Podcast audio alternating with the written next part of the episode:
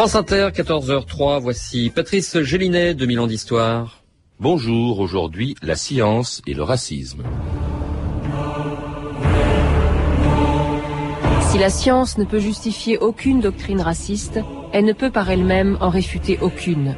Elle peut, en revanche, les priver toutes de leur prétention à s'autoriser d'elle. Dominique Lecourt.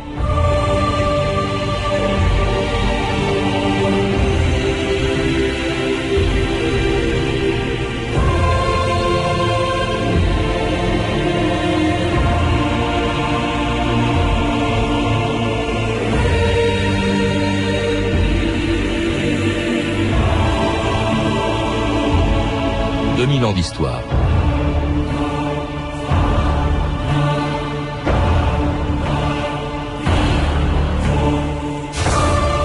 Le racisme a toujours existé. Aussi loin que l'on remonte dans leur histoire, toutes les sociétés ont éprouvé ce qui est sans doute le plus vieux préjugé du monde. Elles en ont aussi subi les conséquences. Au nom de la race, de sa pureté et de la soi-disant supériorité de certaines d'entre elles, on a conquis des empires, réduit des peuples en esclavage et massacré des millions d'hommes et de femmes. On a même trouvé des savants pour affirmer l'inégalité des races et envisager leur perfectionnement par l'eugénisme. Et si aujourd'hui il n'y a plus grand monde pour les prendre au sérieux, le mépris, la haine ou tout simplement la peur de l'étranger sont encore suffisamment répandus pour servir de fonds de commerce à quelques démagogues. Monsieur Le Pen, euh, vous avez dit à l'université d'été du Front National à la Grande Motte, je, vous cite, si vous avez été mal signé, vous me le dites. Je crois à l'inégalité des races, c'est une évidence. Euh, Est-ce que vous avez réalisé que ça correspond exactement mot pour mot, à la définition du Larousse au mot racisme. Oui, c'est peut-être vrai, mais je, je n'ai fait là qu'exprimer ce que pense tout le monde, cher monsieur. Et, pas moi. Prends, je prends un exemple. Écoutez, pas moi. Bon, est-ce que vous admettez qu'aux Jeux Olympiques il y a une évidente inégalité euh, entre la race noire et la race blanche en ce qui touche, par exemple, l'athlétisme et la course à pied en particulier? Est-ce que vous l'admettez? Non. Pourquoi appeler ça une Parce inégalité C'est un, bah, un fait. Je ne fais que constater, ce n'est pas une doctrine, c'est un fait. Je constate que les races sont inégales. C'est une banalité. Moi, je ne suis pas pour la persécution des races, ni pour le mépris des autres races. Je, je, je tiens que ma civilisation française, notre civilisation française, est l'une des premières du monde. Par conséquent, ça aussi, c'est un classement. Michel Giraud, bonjour. Alors c'était, vous l'avez reconnu, le seul homme politique français à parler encore de race et de supériorité des races, avec d'ailleurs un, certain succès, puisque vous le rappelez dans un livre, Penser le racisme, euh, un sondage récent indiquait il n'y a pas si longtemps que un tiers des Européens euh, se déclaraient racistes. Comment est-ce qu'on peut expliquer aujourd'hui la persistance du racisme malgré les horreurs dont il a été responsable au XXe siècle? Persistance du racisme, je crois qu'il vaudrait mieux dire persistance des racismes, car en réalité, le, le racisme est multiforme. Euh, le racisme commence par euh, l'évitement de l'autre, par l'agression verbale, euh, par l'agression physique, par l'exclusion euh, jusqu'à l'apartheid, et, et, cela va jusqu'au génocide. Donc il faut savoir euh, de, de, quel type de racisme l'on parle. Par ailleurs, je pense qu'il y a une question de terminologie. Euh, le mot racisme est utilisé un petit peu à toutes les sauces. On parle de, de racisme à propos de n'importe quoi, du racisme anti-femme, anti-jeune, ouais. etc. Euh, pour ce qui me concerne, euh, en raison de la démarche que j'ai suivie, qui est celle d'un scientifique, le, le géologue. Je suis géologue. Pour moi, le racisme, c'est la théorie de la hiérarchisation qui mmh. conclut à la nécessité de, de, préserver une race dite supérieure de, de, tout mélange, de tout croisement et au droit de ce groupe de dominer les autres. Vous, vous, vous, invoquez aussi de très vieux réflexes parce que si le racisme est théorisé à partir du XVIIIe siècle, euh, il existe depuis toujours. C'est au fond un peu la peur de l'autre, dites-vous, la peur de l'étranger, l'ethnocentrisme aussi, euh, qui consiste à toujours croire qu'on appartient à une race supérieure. Cela dit, pour parler de race, il faut encore faut-il qu'elles existent en ce qui concerne l'homme. Vous vous rappelez aussi qu'au fond, euh, l'homme appartient à la classe des mammifères, à l'ordre des primates, à la famille des hominidés, au, genre Homo et à l'espèce sapiens. Est-ce qu'on peut dire pour autant que, comme pour les animaux, il y a des races humaines? J'aurais tendance à dire oui et non. Et je commencerai par euh, expliquer ce que disent les généticiens les généticiens nous disent que, et cela depuis plus de 30 ans en particulier, je me souviens de, de Jacques Ruffier qui disait dans une leçon du Collège de France en 1970 ou 1971 que le concept de race est un concept qui est vide de sens. Alors pourquoi le concept de race est vide de sens? Parce que les généticiens, depuis une trentaine ou une quarantaine d'années, ont montré que le patrimoine génétique est commun, le même patrimoine génétique existe dans tous les humains. Hmm. Euh, on pensait à une certaine époque qu'effectivement on pouvait distinguer facilement sur des critères visibles la race blanche, la race jaune et la race noire. Mais quand on s'est aperçu que, par exemple, pour les groupes sanguins, euh, mon frère qui est d'un autre groupe sanguin que moi ne peut pas me donner son sang parce que les deux sont incompatibles et qu'en revanche mon ami camerounais ou mon ami vietnamien peut, me donner son sang parce que son sang est compatible avec le mien, on a commencé à se poser des questions. D'où l'approche des généticiens qui consiste à dire que ce ne sont pas sur des critères visibles que l'on peut discuter de ce problème, mais sur des critères invisibles. Parce que vous rappelez que même la couleur de la peau ne vient pas des gènes, mais d'un pigment. Tout à fait, absolument, d'un pigment qui est plus ou moins développé selon les individus. Et ce qui apparaît également très nettement, c'est qu'il existe, lorsqu'on regarde la, génétique des populations, il existe des variations progressives et continues, de telle sorte qu'on ne peut pas isoler des humains comme on peut isoler des épagnols bretons, des, euh, des bergers allemands, etc. En tout cas, même pour des racistes, la distinction entre les races n'était pas si simple. Écoutez ce pseudo-scientifique qui se disait raciologue, Charles Laville, dont les propos pourraient faire rire ou sourire parce qu'ils sont assez grotesques, mais il ferait rire s'il n'avait pas été tenu à la radio de Vichy à l'époque où on imposait aux Juifs le port de l'étoile jaune. C'est une simple mesure de défense des Français contre des étrangers à leur race qui ont envahi silencieusement notre sol, mais d'une façon fort tenace. Le mal vient de ce que les Français, dans leur plus grande partie, ne savent pas reconnaître les Juifs. S'ils le savaient, ils se tiendraient sur leur garde. La question ne se poserait pas si, par exemple, les Juifs avaient la peau bleue. Mais ce n'est pas le cas. Il faut donc qu'on puisse les reconnaître. Supposez que demain, un million de peaux rouges soient répandues sur notre sol.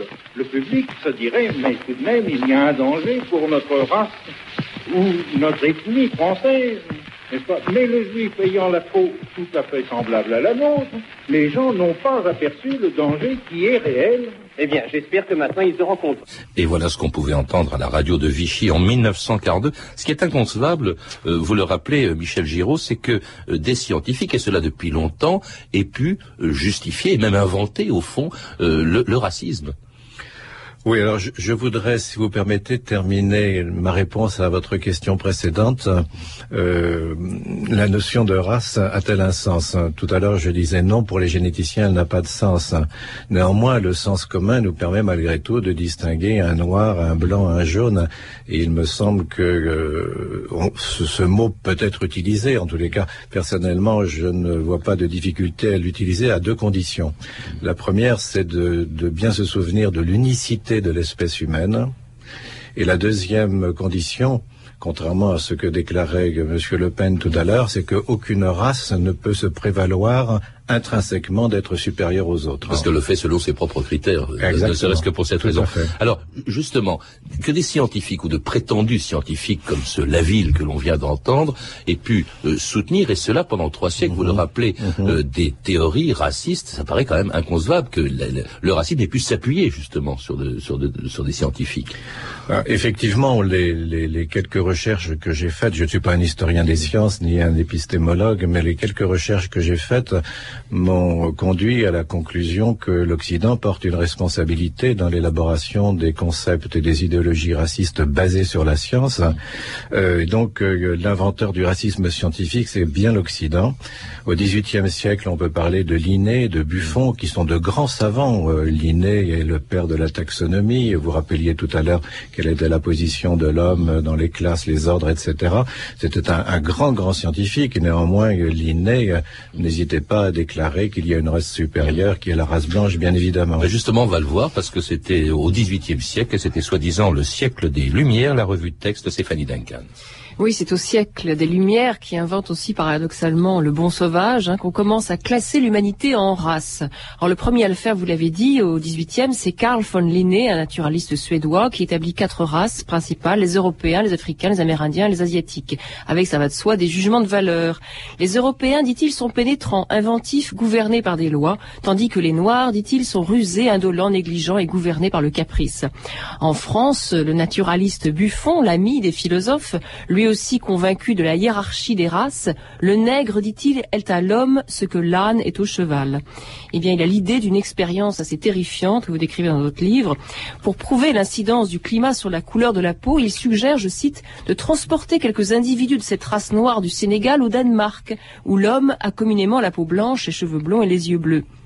Et Buffon précise, pour le bon déroulement de l'expérience, il serait nécessaire de cloîtrer ces nègres avec leur famille et conserver soigneusement leur race sans leur permettre de la croiser. Hein, croit rêver. Alors, le 19e siècle, lui, invente l'idée d'une cause biologique et celle de pureté de la race. Les découvertes de Darwin vont inspirer ce qu'on appelle le darwinisme social. Le propre cousin de Darwin, Francis Galton, est considéré comme le père de l'eugénisme qui est, dit-il, la science de l'amélioration de la race afin de donner aux races les mieux douées un plus grand nombre de chances de prévaloir sur les races moins bonnes.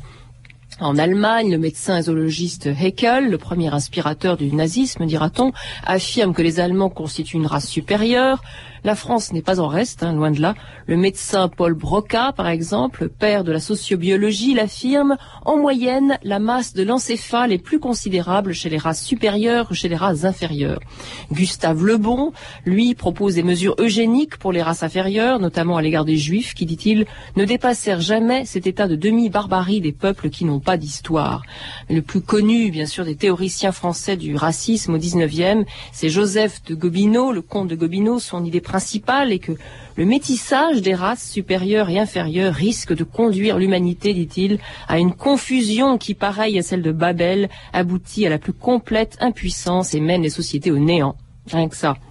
Au XIXe siècle aussi, il y a un homme étrange, hein, un certain Georges Vacher de la Pouge, obsédé par la mesure des crânes, l'indice céphalique, qui permet selon lui d'évaluer l'intelligence des individus et des races. Alors cet oiseau de mauvais augure déclare euh, au XIXe, euh, un peu prophétiquement, Je suis convaincu, dit-il, qu'au siècle prochain, on s'égorgera par millions pour deux degrés ou de moins dans l'indice céphalique. Bah, il prévoyait bien ce Vacher de la Pouge. En revanche, ces, raisonnements, comme ceux d'ailleurs qu'on a entendus depuis le XVIIIe siècle, ne tiennent scientifiquement, euh, alors qu'à l'époque on, croyait dur comme fer à ce que disaient tous les scientifiques, hein, c'était le siècle de la science, le 19e, ils tiennent plus debout. Par exemple, l'idée que l'intelligence est proportionnelle à la taille du cerveau. Euh, Michel Giraud. Oui, bien sûr. Euh, les scientifiques en général ne sont pas imperméables aux idées, aux préjugés du milieu, de l'époque hein, à laquelle ils vivent. De la même manière, des scientifiques et les plus brillants euh, en particulier, euh, ont une influence importante sur la société. Darwin, lorsqu'il a déclaré que les, les, espèces dérivaient les unes des autres par le jeu de la sélection naturelle et qu'elles n'étaient pas des créations divines, bien évidemment, a créé une tempête, non seulement dans les milieux ecclésiastiques, mais également dans toute l'Angleterre et même dans toute l'Europe. Donc, euh, il ne faut pas considérer que les scientifiques sont des machines ou des êtres désincarnés. Mmh. Les, ce sont, ce sont des, des personnes qui ont leur sensibilité, qui ont leurs préjugés. Il ne faut pas s'étonner dans ces conditions que au XVIIIe siècle, au XIXe siècle, et même encore actuellement, des scientifiques incorporent dans des dans des théories euh, scientifiques des, éléments qui n'ont strictement rien à voir avec la science. Des scientifiques et des philosophes. J'étais étonné de lire dans votre livre, par exemple, que quelqu'un d'aussi sérieux que Kant, euh, et puis placer, établir lui aussi une hiérarchie des, des, races humaines en plaçant les Noirs au bas de l'échelle, juste avant les femmes. Parce que alors là aussi, chez tous ceux qui, qui prétendent euh, précisément euh, porter la preuve qu'il y a des races plus ou moins intelligentes que d'autres, ils sont tous aussi très misogynes. La femme, elle, est manifestement l'inférieure de l'homme. Même s'il s'agit plus de race dans ce cas-là. Oui, je crois qu'il faut remettre les discours des scientifiques et des philosophes dans le contexte. Euh, par exemple, pour le, le, le XVIIIe siècle, euh, qui est dit siècle des Lumières, donc siècle des encyclopédistes, c'est le triomphe de la raison avec Diderot d'Alembert. Il faut savoir qu'à cette époque, la, religion catholique et le pouvoir politique ne font qu'un, que les protestants sont pourchassés, la révocation des de Nantes, c'était en, 1700, en 1685, qu'il y a trois siècles d'inquisition qui ont laissé des traces, et donc que les juifs ne sont pas encore des citoyens, il faudra attendre, faudra attendre 1791 pour qu'ils le soient, que l'esclavage bat son plein. Donc je crois qu'il faut effectivement remettre dans ce contexte les discours euh, des, philosophes et, aussi des scientifiques.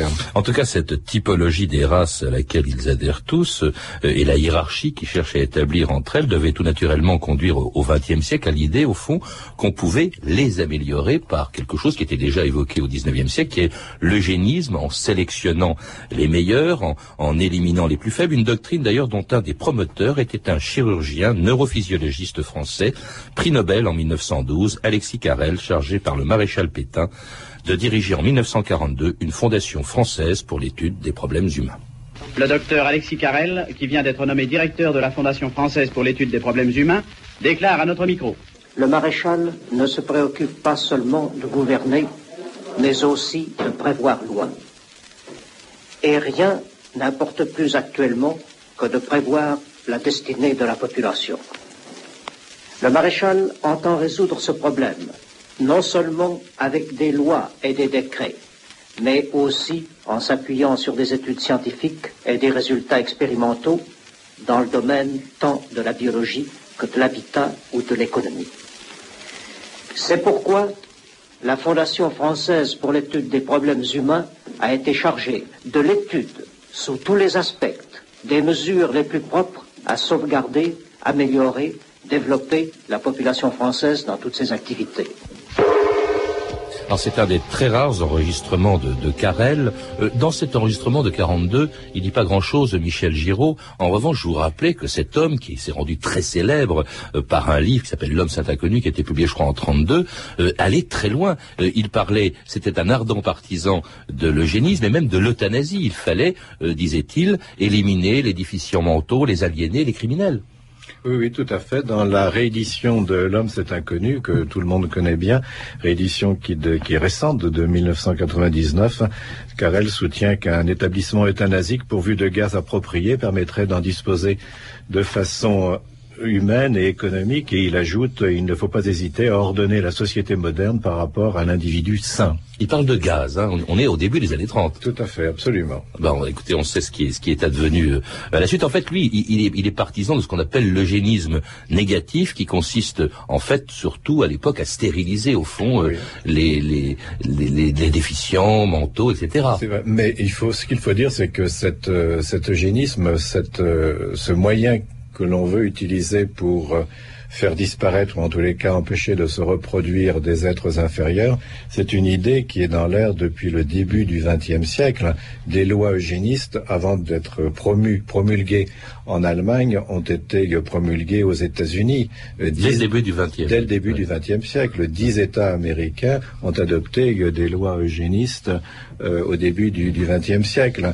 Euh, il faut savoir également qu'en Europe, des pays comme le Danemark, je crois aussi la Suède ou la Norvège et la Suisse ont adopté des lois eugénistes. Mmh. En France, fort heureusement, on n'a pas adopté de loi eugéniste. Mmh. On a eu d'autres comportements qui nous ont permis de, de, de prêter main forte, malheureusement, aux nazis, mais nous n'avons pas eu de loi eugéniste. En revanche, bien évidemment, en Allemagne, l'eugénisme, cet eugénisme négatif dont vous parliez, a abouti à, non seulement à la stérilisation, mais également à l'élimination par des gaz d'handicapés.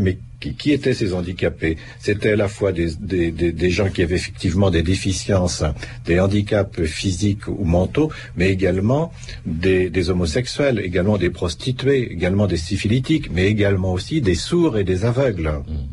Et puis il y aura aussi le, génocide, bien sûr. Là, on aurait pu, on aurait pu s'imaginer, Michel Giraud, qu'après les, horreurs du, nazisme, qui, sont une conséquence, qui mhm. prennent leur source au fond dans cette science, enfin dévoyée, on aurait pu s'imaginer au fond que le racisme scientifique aurait disparu. Il a disparu d'ailleurs enfin presque parce qu'on trouve encore, euh, euh, après la guerre, on trouve encore notamment aux États-Unis des savants pour soutenir et pour même pour mettre en pratique des théories aussi farfelues que celles du 19e siècle. Écoutez, France Inter, le 1er mars 1980 cinq prix Nobel ont accepté de donner leur sperme à une banque dont les clientes doivent obligatoirement posséder un quotient intellectuel supérieur. Trois d'entre elles devraient accoucher à la fin de l'année et le professeur William Shockley, prix Nobel de physique 1956, âgé de 70 ans, l'un des donneurs, est persuadé que l'intelligence est presque entièrement héréditaire et que l'on peut fabriquer ainsi des êtres supérieurs. Le professeur Lejeune, généticien, se pose la question de savoir s'il ne s'agit pas tout de même d'un canular, voire d'une idée stupide. Il s'en est ouvert à Hélène les prix Nobel devraient connaître un petit peu les lois de l'hérédité et devraient connaître l'histoire de M. Muller. M. Muller était lui aussi prix Nobel et c'est lui qui avait inventé l'idée de faire des banques de sperme avec des hommes supérieurs. Et je peux vous conter une petite histoire, c'est que M. Muller avait proposé de mettre dans sa banque de sperme le sperme de Lavoisier, de Pasteur, euh, de Staline et de quelques autres personnes. Et curieusement, après la déstabilisation, M. Muller a refait exactement le même article dans un grand congrès et a expliqué qu'il remettrait les mêmes gens, euh, mis à part que Staline avait disparu. Ce qui prouve simplement que le promoteur de la méthode, lui-même prix Nobel, n'avait pas de bons critères de choix pour ses producteurs. Et eh oui, c'était en 80. Cette banque de sperme, elle a existé, euh, euh, Michel Giraud. C'est assez amusant d'ailleurs ce que dit le professeur Lejeune, parce que ça prouve que les savants, aussi sérieux qu'ils puissent paraître, ils sont prix Nobel, ils peuvent se tromper complètement en ce qui concerne, en ce qui, concerne Staline. Mais ces banques de sperme ont existé. au fond, ça suppose une idée aussi que vous développez dans votre livre, c'est le problème, au fond, de l'intelligence. Est-elle acquise ou est-elle innée? Voilà, bon, il s'agit effectivement d'un problème très important qui est celui de savoir si l'intelligence est héréditaire. Hein. Je crois que tous les biologistes qui ont travaillé ou les spécialistes des neurosciences qui ont travaillé sur cette question disent avec euh, des arguments très très convaincants qu'il n'est pas possible de distinguer la partie héréditaire, la partie innée et la partie acquise. Notre intelligence est à la fois le fruit de ce que nous avons été faits, mais également le, fruit, le résultat de notre culture. Il ne reste pas moins vrai qu'encore actuellement, euh, des scientifiques, surtout peut-être des des, sociobiologistes ou des psychologues, des médecins, continue d'affirmer que l'intelligence est héréditaire et il s'appuie sur euh, des, des, arguments qui sont tout à fait discutables, en particulier l'argument du quotient intellectuel. Ils vont même beaucoup plus loin aux États-Unis, parce que vous citez quand même des scientifiques américains euh, qui reviennent sur l'idée des races supérieures et inférieures. L'expérience de, des banques de sperme pour prix Nobel, bon, c'est gentil, c'est un gadget, mhm. c'est mhm. amusant. Mhm. Là, en revanche, euh, chez certains scientifiques, vous vous rappelez que véritablement, dans un pays tout de même qui est un, pays euh, qui compte beaucoup de, communautés, euh, on n'hésite pas à dire que les Noirs sont des êtres inférieurs. Oui, oui, tout à fait. Vous avez tout à fait raison, et, on le dit encore actuellement. Je voudrais rappeler un, livre qui, je crois, n'a pas été traduit en français, euh, qui s'intitule The Bell Curve, la courbe en cloche, dont le titre ne dit pas grand-chose peut-être à des gens qui ne sont pas spécialistes. C'est un livre qui été écrit en 1994 par Ernstein et Murray, qui affirme que les Noirs euh, ont une intelligence inférieure à celle des Blancs.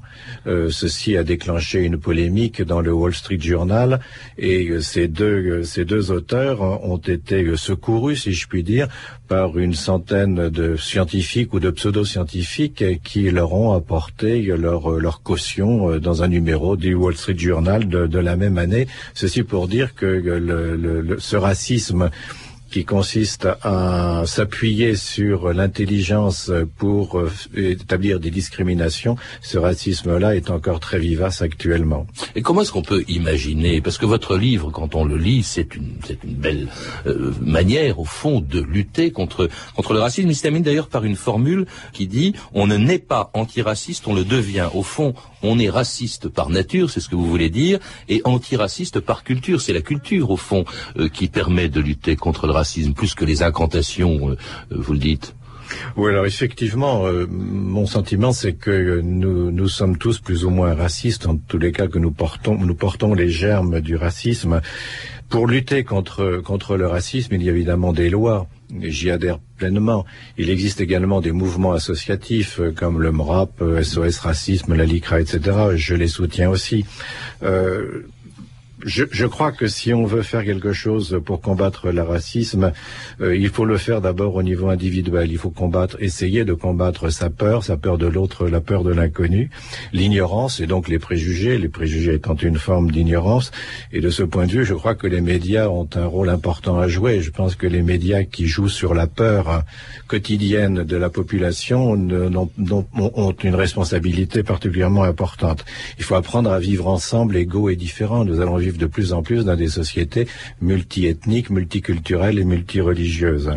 Je pense qu'au niveau collectif, il faut également combattre les inégalités. Euh, il, y a des inégalités sociales qui sont tout à fait insupportables et qui alimentent bien évidemment les discours racistes. Et enfin et surtout, il me semble que la pédagogie est quelque chose qui devrait être davantage développé. Il est navrant de constater que euh, dans les écoles primaires, dans les collèges et dans les lycées, aucun enseignement n'est actuellement euh, fait sur l'histoire du racisme, sur l'antisémitisme, euh, sur la reconnaissance de la valeur des autres cultures. Et je crois qu'il y a là quelque chose qui devrait être développé euh, d'une manière tout à fait urgente.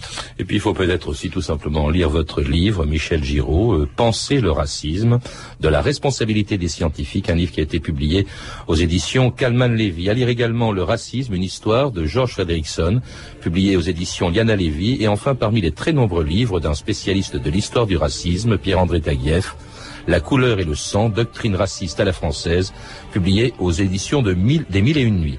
Parmi toutes les archives que vous avez pu entendre, celle de Monsieur Laville était tirée d'un coffret audio, anthologie du XXe siècle par la radio, édité par Frémo et Associés, présenté par Philippe Meyer. Vous pouvez retrouver tous ces renseignements en contactant le service des relations avec les auditeurs au 0892 68 10 33, 34 centimes d'euros la minute, ou consulter le site de notre émission sur franceinter.com. C'était 2000 ans d'histoire à la technique Arnaud Caillet, documentation et archives sonores Claire Destacan et Claire Tesser, revue de texte Stéphanie Duncan, une réalisation de Anne Kobilac. Une émission de Patrice Gélinet.